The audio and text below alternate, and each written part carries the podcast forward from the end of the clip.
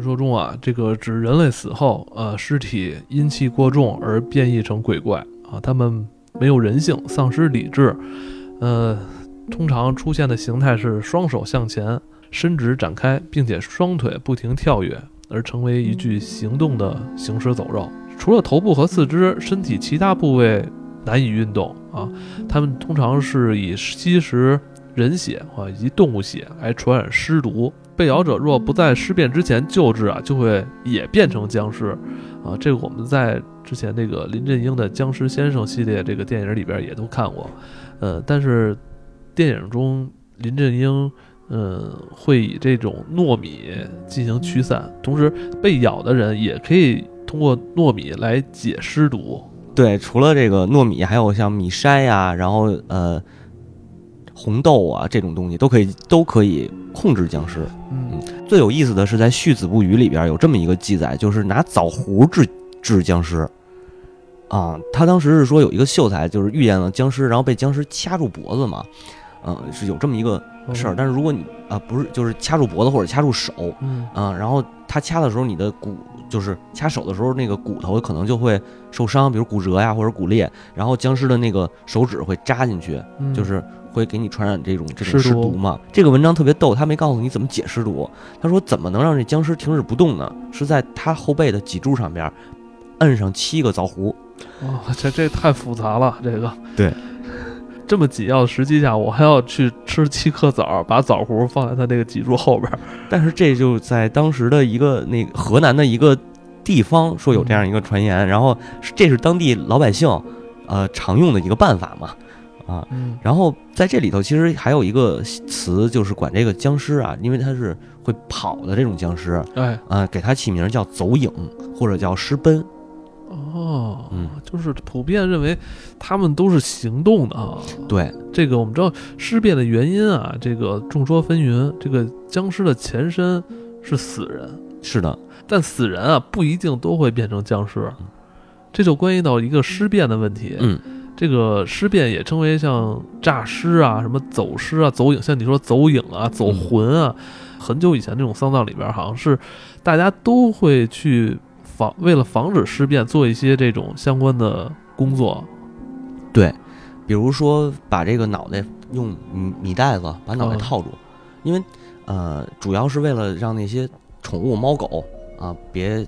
从他脑子里边越从他脑袋这儿越过去嘛，嗯，这个说法其实我觉得不太可信啊，就是说，呃，死人停在那儿的时候，如果猫或者狗这种动物，呃，从他身边从他身上越过，就会就会让他诈尸。对，啊，这是一个现代当代也有很多这种所谓的这个，呃，猫狗引起诈尸的这个故事。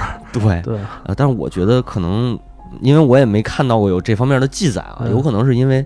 在是不是在当时太普遍了，所以袁枚也没写，这不好说。嗯，就是尸变大多是由这个死者，像你说感受阳气而走魂，这么一个说法。对，这是由外在因素所引发的。其实有一个特有意思的事儿啊，就是民间也是民间传说，说你不能跟这个死去的人脚对脚这么睡。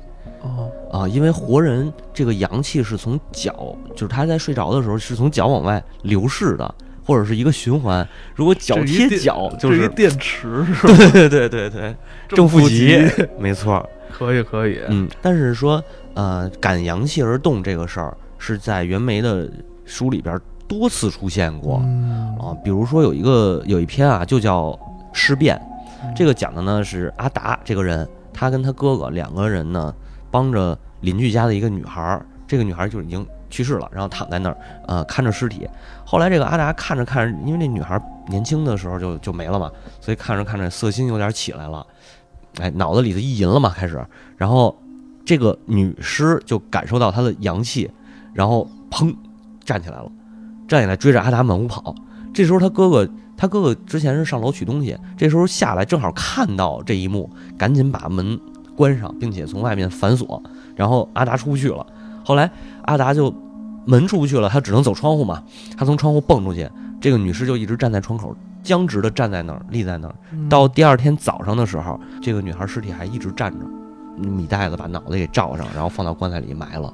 等于阿达并没有对这个尸体做什么实际的这个动作，没有，但他只是一个意念，就等于激活了这个这具死死尸，然后致使这个女尸出现了诈尸，形成这种活跳僵尸的这种状态，而且还要对他有攻击性。对，哇，对然后在《尸奔》这个短片里面，呃，袁枚是这样写的，他说，呃，阴阳之气契合以后，这个尸尸体就可以随便跑了。原因呢，就是死了以后这阳气没了，然后整个这个尸体纯属阴。呃，凡人的阳气也比较盛、比较强的，这个要嘱咐大家啊，阳气太强的人千万别亲近。你阳气越旺，接近这个尸体，然后让它变成僵尸的可能性越大。越大哦，对这是《子不语》里边就是写对写的内容是吗？对，他说这跟咱们后来的这个认知还真不不太一样啊。你看，咱们说鬼都是阳气越盛，这个越不怕鬼嘛。但是你不怕鬼可以，但是你得怕是僵尸，因为僵尸是吸收阳气的，哦啊就像你说的似的，它像一个电池一样。然后，当这个凡人阳气盛的人聚集到这个尸体周围，他的阴气打开，然后把阳气吸进来，就能跟着人一块儿跑了啊。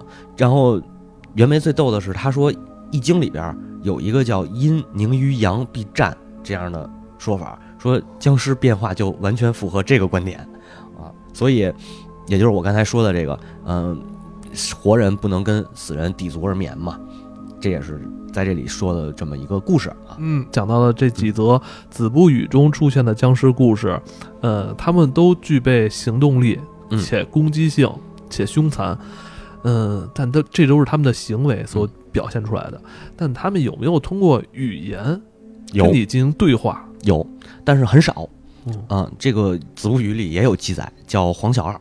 按理说僵尸不会说话，但他是有之前一个哭死的这个这个人，他的鬼魂儿，然后变成了一个叫魅这样一种东西，然后进到了黄小二是刚刚死的一个小孩儿，进到这个黄小二的身体里边了。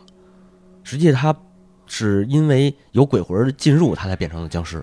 哦，那我觉得这就是不太像传统的这种咱们对于僵尸认知了啊，这这有点像还魂这种啊，感觉，对，有点这感觉。嗯，所以我认为在僵尸这个问题上还是得严肃一点儿，他们不应该说话。我同意。啊、有一个特有意思的故事啊，嗯就是说这个刘义贤是一个画家啊，嗯当时的一个画家，啊，他的街坊这个老爸去世了，然后街坊这个儿子请他过来说，你能不能帮我父亲画一个画儿，然后我们祭奠嘛，有一个纪念这意思我死后画画，啊，就是照着尸体画呗。这有点少见啊。对，因为可能不是大户人家嘛，大户人家可能是生前生前就会请画师啊。然后这个儿子呢，就是说完这事儿以后出去买棺材了，买棺材，然后呃，刘以贤就在这儿把他父亲这个形象开始留着画师，就是哎在家里给他死去的父亲画画啊，对。但是特有意思的是，他刚上楼走到这个僵尸，这个不是僵尸，是死人的这个床边，他开始画的时候，这个尸体突然间又蹦起来了，然后刘以贤坐这不敢动了。我要是走，僵尸肯定追我。追我。对，那我不走，我看他怎么样。结果他坐这儿不动，那个尸体坐这儿也不动。他提笔画，尸体跟他一样提起胳膊来，也做这种绘画的这个状态。然后刘以贤就是一边画一边就大喊：“来人啊，救命啊！”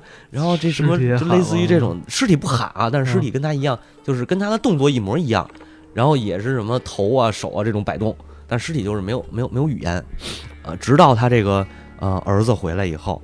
然后刘以贤一边喊儿子回来，带着周边的邻居啊，这个佣人啊，围一起观，不是围观，需要把这僵尸给打趴下，然后所有人抄起了笤帚，拿笤帚揍了这个僵尸一顿，给他就打倒了。啊，这个故事也出在《子不语子不语》啊。对，就是刘鑫，你可以帮我们介绍一下《嗯子不语》的作者袁枚。